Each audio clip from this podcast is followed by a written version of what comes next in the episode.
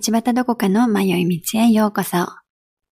本日は先週末の過ごし方と最近の心情、そしてお便りを紹介しております。それでは本日も迷って参りましょう。こんばんは。いかがお過ごしですか？私ね、今これ今日本日本日の本日に収録してるんですけど、まあアメリカ時間月曜日ですね。にあの収録してるのですが、皆さんはこの週末いかがお過ごしになられたでしょうか？私ね、あのいやなんか今更さこれ言ったら失礼かなとも思うんだけど、知ってますか？この番組のタイトル。あのね、道端どこかの迷い道、from 御殿ラジオなんですよ。ねなんかもうほんと今となったらもうほんと申し訳ないんだけど、その御殿ラジオがなんと、あの、この前の土曜日から8日かな？の土曜、ん、7日だったっけ？覚えてないけど、え、今日が9だから、9、8、7か。7日の土曜日の20時ですね。からなんと日本放送さんで地上波本当のラジオに行っちゃったんですよ。もうそれ私感動してずっと楽しみにしてたんですけど、こっちね、多分5時とかの早朝だったんですよ。だけど、起きれるか不安だったけど起きて、あの、ちゃんとパソコンのラジコ、あ、これね、皆さんにぜひ聞いてほしいので、海外勢の人聞けます？海外からラジコで、ラジオ。しかも瓶なしで。あの、その方法を知りたい人お教えいたしますので、あの、ぜひ私に聞いてきてください。このね、道端どこかの迷い道は11%の人がなんと海外からの人なので、すごいよね。これすごくないですよ。11%が海外リスナーさんなんですよ。なのでぜひその11%の方、よろしければぜひ一緒に土曜日の、まあ皆さんの時間はいつかわかりませんけど、はい。聞いてみてください。やっぱりライブっていいですね。生放送というものにとても感動しました。スポーツとかもそうですけど、生放送だからこそ感じる感動ってありますよね。その一秒一秒を共にしているというか、な、なんだろうな、なんか言い方が変かもしれないけど、すごく応援する側もとてもとても楽しませてもらえるんだなってことを改めて感じましたね。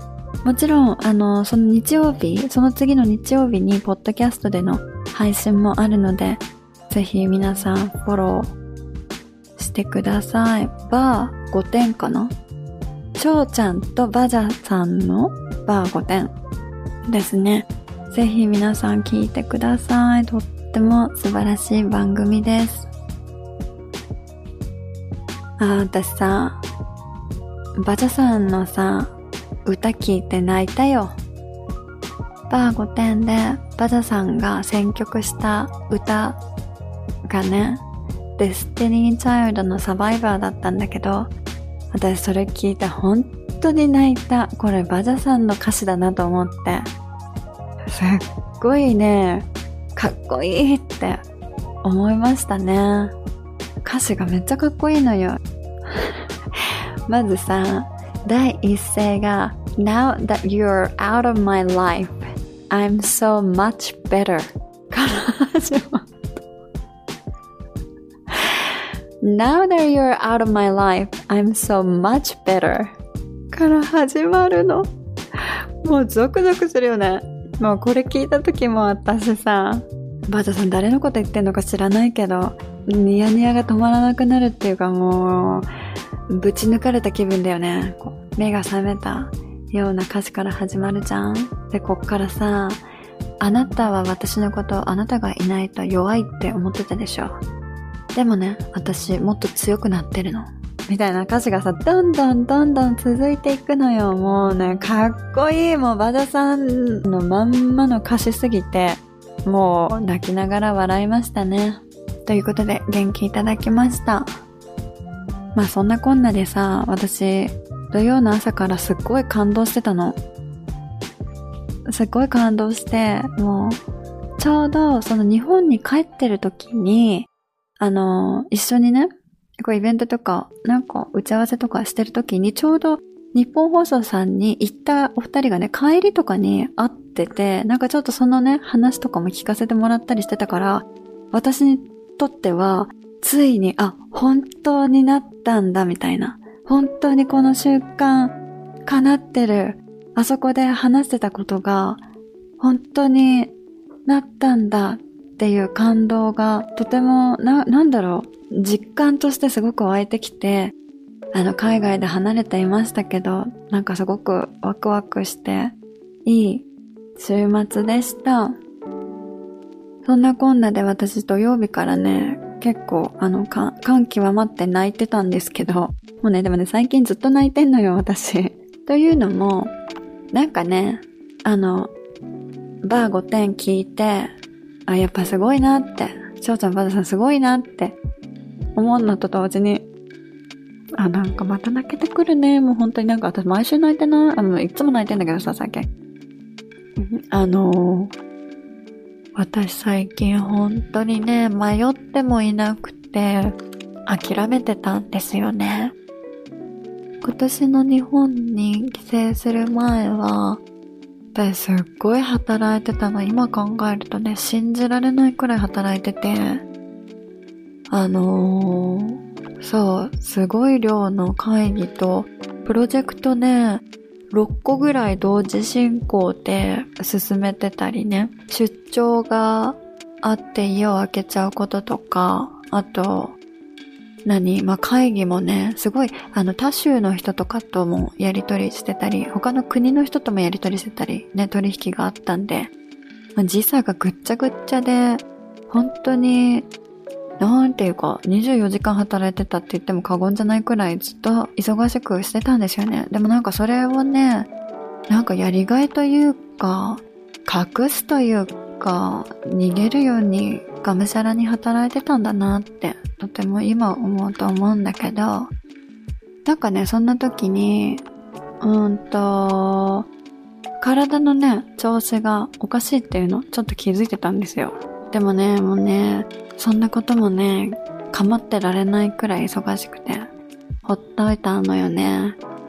でさ、日本来る前に、あ、やっぱりちょっとさすがにこれやばいなと思って、いろいろ検査し始めて、でもこれね、アメリカの人わかると思いますけど、アメリカってね、病院行くのすっごいめんどくさいの。しかもすっごい高いし、専門医にすぐに直接行けないから、ファミリードクターのところに行って、そしたらさ、ああ、症状説明して、ああだこうだ言われて、で、そこでもね、血液検査とかしてくれるとこもあるのかもしれないけど、私のところはさ、そこからまた血液検査の場所に次の日とかに行かなきゃいけないの。で、で、その後、なんか数値が悪かったら、はい、じゃあ次 MRI 取ってとか CT 取ってつって、またさ、そこから予約して、やっていくのよ。そんな暇ないじゃん。まあなんかさ、そんな感じだったんだよね。だからさ、全然できなくて。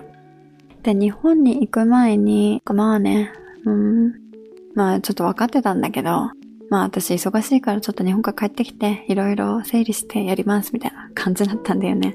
でさあ、日本行って楽しい時間過ごして帰ってきたんだけど、ねえ、またそっからいろいろ分かったこととかがあって、うー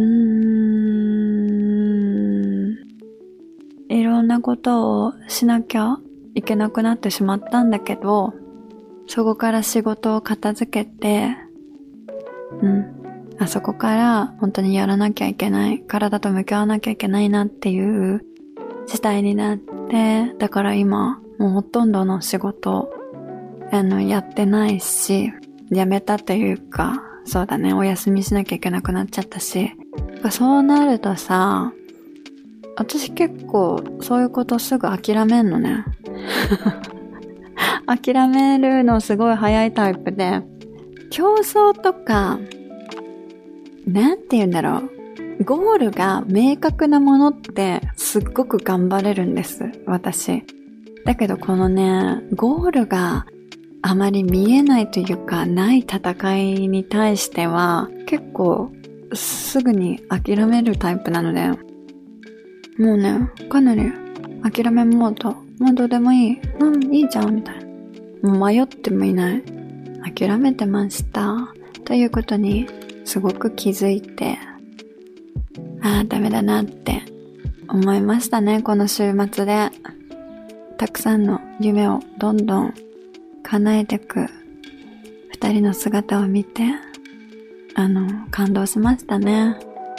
私も、まあ、やれることはちゃんとやらなきゃなって思いました。まあやってるんだけどね。まあやってるんだけど、もうちょっと前向きにやろうって 思いました。そんなこんなで今日は調子いいかなとても充実した週末でした。いい経験させていただきました。ということで、これからも道端どこかの迷い道、多分週1講師になりますが、よろしくお願いします。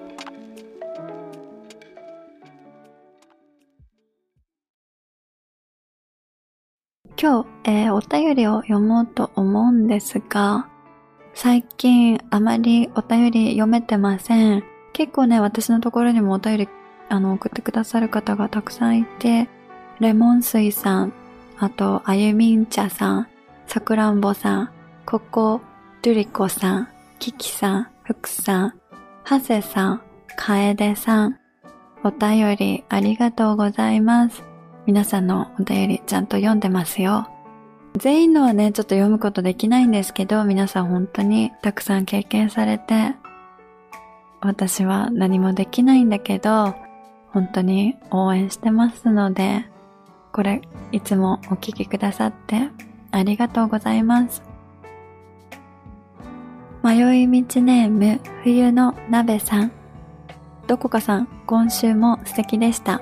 多分ね、これはあの、どこかさんと一緒の後の回にお便りくださったのかな？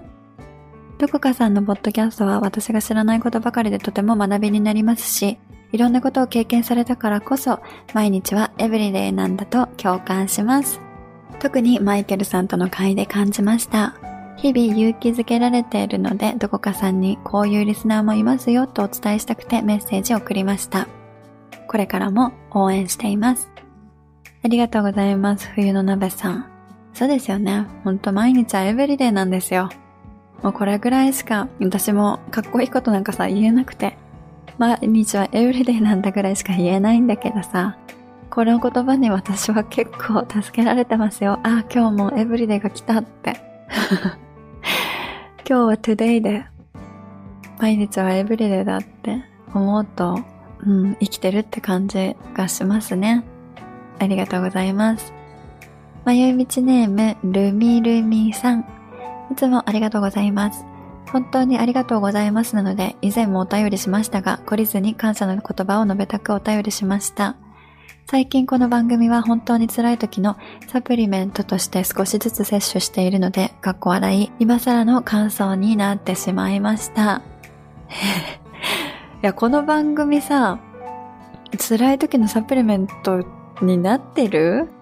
なんていうか、この前考えてたんだけど、私の番組ってさ、オカルトとか、なんか世にも奇妙な物語とか、信じるか信じないかはあなた世代みたいなさ、あのー、そういう番組じゃなくて、なんて言うんだろう。本当の事実、結構なすごい事実を事実としてしか話さないじゃんだから、あの、大変だよね。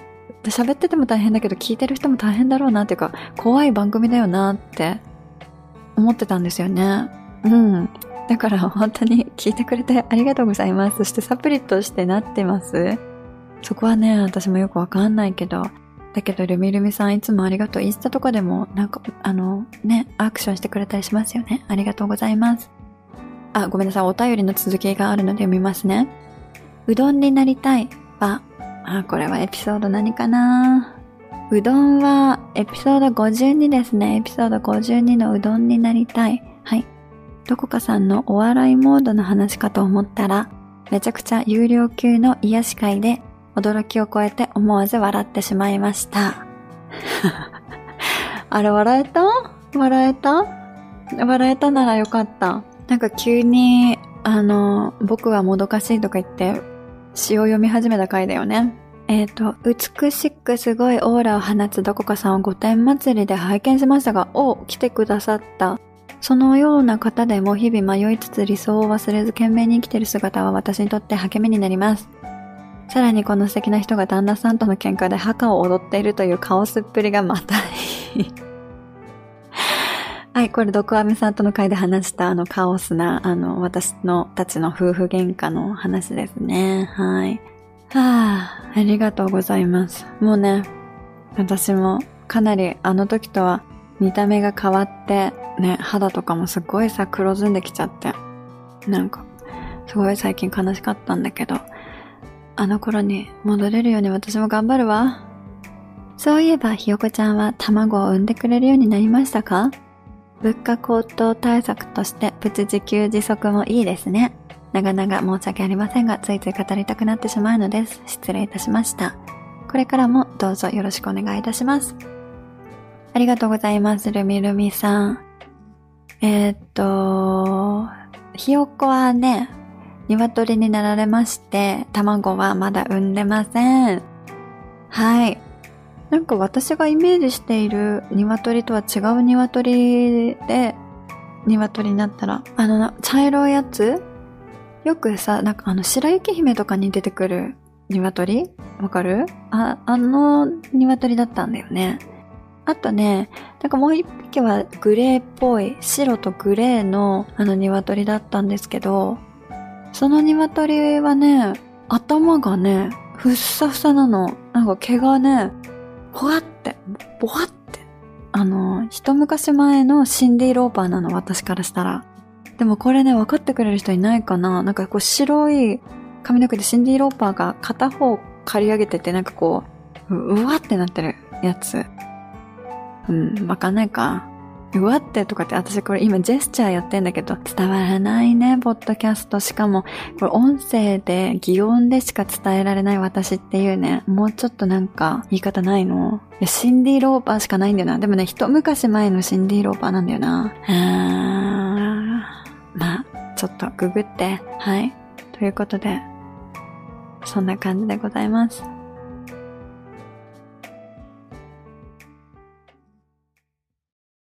本日もお聴きくださりありがとうございます。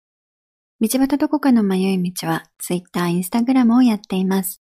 ハッシュタグ、どこ道、または道端どこかの迷い道でご感想などつぶやいてくださいね。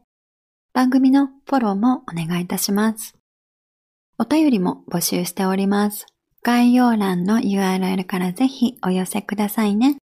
それではまた来週この時間にお会いいたしましょう。Goodbye.